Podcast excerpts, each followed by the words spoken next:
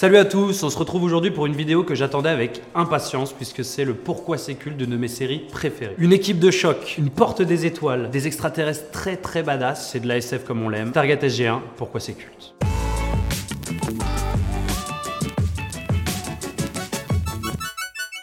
Alors Stargate SG1, c'est une série télévisée américano-canadienne, une des plus longues de l'histoire de la SF puisqu'elle dure 10 saisons et 214 épisodes. Elle est entièrement dérivée du film tout aussi culte de Roland Emmerich, Stargate, La Porte des Étoiles. Elle est donc diffusée entre 97 et 2007 aux États-Unis, d'abord sur Showtime, puis sur Sci-Fi, et en France, comme d'habitude, sur la mythique chaîne M6. Alors avant de vous pitcher la série, comme d'habitude, je vais d'abord vous pitcher le film puisque la série est une suite directe de ce qui s'est passé dans le film. Le film c'est simple, c'est une expédition d'archéologues en Égypte qui découvre une porte capable d'aller dans une autre dimension. C'est le même Daniel Jackson qui est l'archéologue et le même Jack O'Neill qui lui est le militaire sont mandatés pour une mission, c'est-à-dire traverser cette porte des étoiles et aller voir ce qui s'y passe de l'autre côté. Et ils découvrent une civilisation entièrement asservie par un tyran qui s'appelle Ra. Je vous fais pas un dessin, ils vont réussir à le renverser, à s'enfuir et à retourner bien sagement sur la Terre. Sauf que, et c'est là tout le pitch général de la série qui se déroule un an après le film, un jour, alors que le programme Stargate est à l'abandon puisqu'ils sont censés avoir détruit le monde de l'autre côté de la porte, des gens débarquent par cette même porte et envahissent le monde des humains. On se retrouve donc avec quelques soldats extraterrestres habillés exactement comme les extraterrestres du premier film qui envahissent la base Stargate. Ils se font rapidement éliminer, mais ça pose beaucoup de questions. Comment ont-ils pu arriver là? Et c'est tout le point de départ de l'histoire de la série, c'est que le professeur Jackson découvre qu'en fait cette porte ne va pas que vers un endroit, mais tisse tout un réseau vers plusieurs planètes, galaxies différentes. À partir de là, le programme Stargate est relancé avec neuf équipes, dont une équipe qu'on va suivre tout le long de la série, la SG1, composée donc du même O'Neill, du même Jackson et de deux autres personnages qui vont arriver T.I.L. qu'un extraterrestre qu'ils ont trouvé dès le début et qui veut se joindre à l'équipe du SG1 parce que son monde est menacé. Et Samantha Carter, la femme badass de l'équipe qui sait se battre à merveille mais qui surtout est une brillante physicienne. À partir de là, la mission du programme Stargate, c'est d'emprunter cette porte qui l'emmènera vers des planètes différentes, des galaxies différentes pour libérer ces planètes de l'emprise des Goa'uld qui sont donc les disciples de Ra.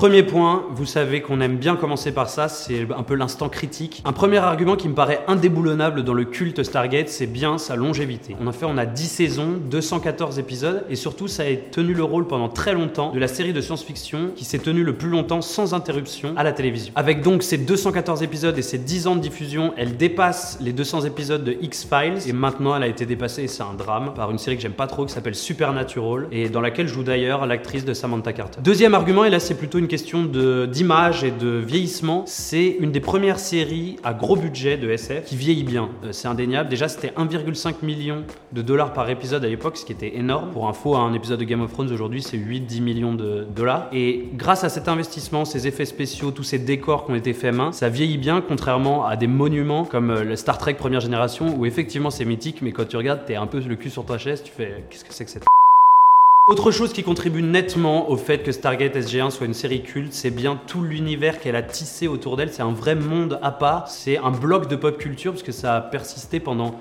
au moins deux décennies. On a eu des téléfilms inspirés de, et je vous préviens, je me rappelle pas tous les noms, c'est n'importe quoi. On a eu des téléfilms inspirés de cette série, des autres séries euh, qui sont des suites plus ou moins. On se souvient de Stargate Atlantis ou de Stargate Universe. Il y a eu aussi, et je vous défie d'y jouer parce que c'est juste nul, 1000 jeux vidéo sur tel ou tel univers du monde Stargate SG1. Et plus récemment, surtout, euh, il y a une préquelle en série qui est en préparation, enfin qui est déjà tournée, puisqu'on a vu la bande-annonce il n'y a pas longtemps, et qui va sortir, qui s'appelle Stargate Origins, et qui revient vraiment bien avant tout ça, c'est-à-dire euh, quand Catherine Langford a découvert la première porte des étoiles à Gizeh en 1928. Du point de vue du scénario, ce qui en fait une série culte et ce qui est fascinant, c'est que c'est infini. En fait, ils ont choisi de tout mélanger, ça donne une richesse incroyable, puisqu'on a à la fois un truc emprunt à l'histoire, c'est-à-dire c'est beaucoup de la mythologie égyptienne, de la mythologie euh, bouddhiste, toutes ces références-là, ça fait appel à de l'histoire même, euh, l'histoire de notre monde, puisqu'il y a typiquement le côté guerre froide, le côté conflit avec d'autres pays, etc. Et ils mélangent tout ça avec aussi des références pop culture et ça fait une espèce de grand pot pourri. Oui, j'ai utilisé le mot pot pourri. Où en fait, c'est, tu peux partir dans tous les sens, c'est infini et c'est pour ça qu'il y a tant de bons épisodes qui sont tellement différents. Plus généralement, ce qui fait de Stargate SG1 une série mythique, c'est bien qu'elle a réussi à faire un cocktail incroyable de tous les codes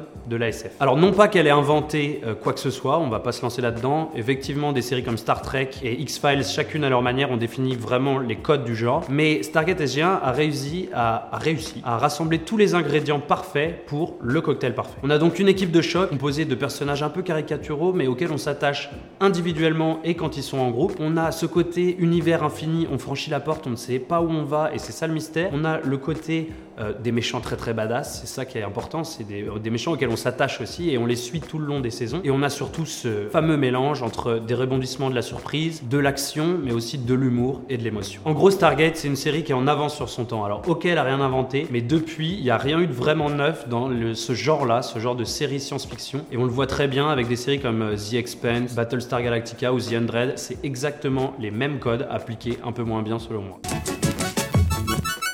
Alors les personnages, comme dans toute grande série qui se respecte, ils sont caricaturaux, ils correspondent chacun à un profil type. Et là, on est clairement dans les personnages de série B. Chacun leur caractère, un seul point commun, ils ont beaucoup perdu, ils ont fait beaucoup de sacrifices et du coup ils ont plus rien à perdre. Le leader de la SG1, c'est donc Jack O'Neill, qui est joué par le mythique Richard Dean Anderson de MacGyver. Alors lui, c'est le bourrin, c'est le mec qui a de l'humour noir bien gras, qui est complètement borné et qui est parachuté dans un truc où il comprend pas tout. Il est un peu à la traîne intellectuellement par rapport au mec qui l'accompagne, mais c'est un homme de main Comme toujours, il est accompagné de son fidèle lieutenant et meilleur ami, le professeur Daniel Jackson, qui lui est plutôt un archéologue. Alors lui, c'est typiquement le geek intello. C'est, il sait tout, il sait parler je sais plus combien de langues, il parle même les langues extraterrestres. Et c'est vraiment l'expert sur le terrain de tout ce qui est résolution d'énigmes et déchiffrage de hiéroglyphes. À chaque fois, il a des grands papiers, il y a que des dessins. fait, Oui, ça veut dire qu'ils vont arriver. Ils sont accompagnés, puisqu'il en faut bien une, d'une femme, Samantha Carter, et c'est typiquement la femme de SF, c'est-à-dire l'alliance du combat et de l'intelligence. Elle se bat incroyablement bien, mais surtout, ce qui fait, euh, ce qui lui donne du mérite d'être là, c'est que c'est une brillante physicienne. Et à ce trio d'humains s'ajoute, et il en fallait bien aussi, un extraterrestre, donc qui veut pour protéger son peuple rejoint la SG1. Lui, c'est euh, le ressort comique, c'est justement qu'il est perdu sur Terre. Il comprend pas les manières de vivre, il comprend pas le, délire des humains, comment ils fonctionnent. Ça donne des scènes mythiques pour ceux qui savent. Quand il boit du café, quand il découvre le café, c'est une de mes scènes préférées. Et surtout, c'est un peu le gros nounours. Il a l'air vraiment violent. En fait, c'est quelqu'un de profondément humain et qui s'attache beaucoup aux gens. Et comme d'habitude aussi, qui dit équipe dit chef. Et là, c'est le général Hammond, parce que effectivement,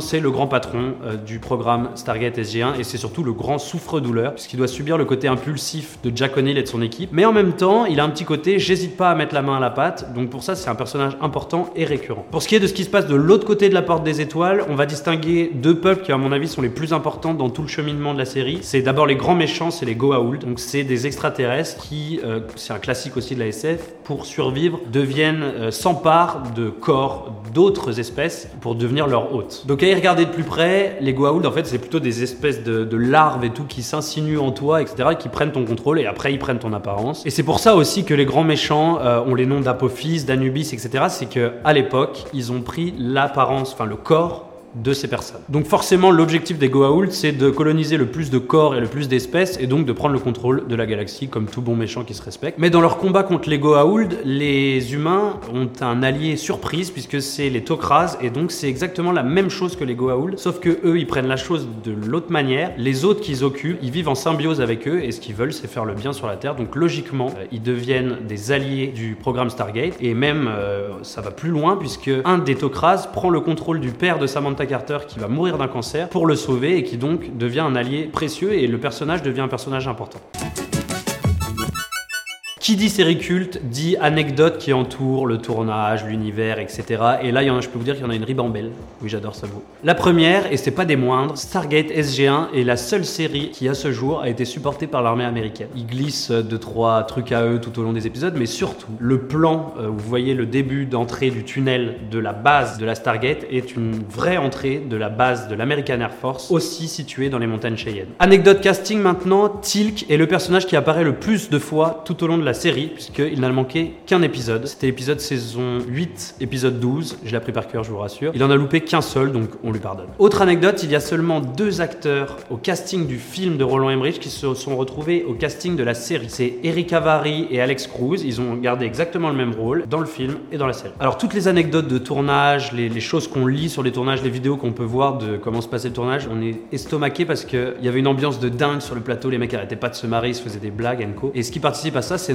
un des réals. Alors lui, il s'est tapé un délire complet, il est complètement fou. Il a tourné beaucoup d'épisodes et son, vrai, son obsession, c'était d'apparaître dans le plus d'épisodes possible. Alors il joue des militaires, des médecins, euh, il est dans des photos de dossiers, il est dans des noms d'algorithmes, il est partout, il apparaît dans au moins euh, une vingtaine d'épisodes et ça donne un côté un peu fun, d'autant qu'il va beaucoup plus loin. Il essaye de glisser le nom Penn Hall dans tous les épisodes qu'il réalise, puisque c'est un clin d'œil au rôle qu'il jouait quand il était acteur de Douglas Penn Hall dans 21 Jump Street. Alors on va faire un petit point euh, d'essai, aller-retour vers l'au-delà, parce que c'est ça qui montre clairement le côté what the fuck de la série. On a tenu les compteurs, Samantha meurt 9 fois, Jack O'Neill 14, Daniel Jackson 15, et Tilk possède le record avec quand même 22 morts. On est clairement dans un délire Kenny dans South Park, autant vous dire que Jon C'est un petit bras à côté. Et en bonus, on s'est dit qu'on pouvait pas passer à côté de ça, puisque depuis le début de la vidéo, on n'arrête pas de parler Star Trek, Stargate. Euh, je pense que je vais me faire défoncer, parce que j'ai dit certaines choses sur Star Trek, j'en suis désolé, mais Stargate, c'est mon petit chouchou d'enfance. Enfin bref, pour revenir à nos moutons, même les acteurs de Stargate se sont amusés de cette comparaison qui est obligatoire avec Star Trek, et nous ont livré leur propre petite parodie. Voilà, pour ceux qui n'étaient pas convaincus, je pense que maintenant c'est certain, vous en êtes sûr, vous allez la mater dès ce soir.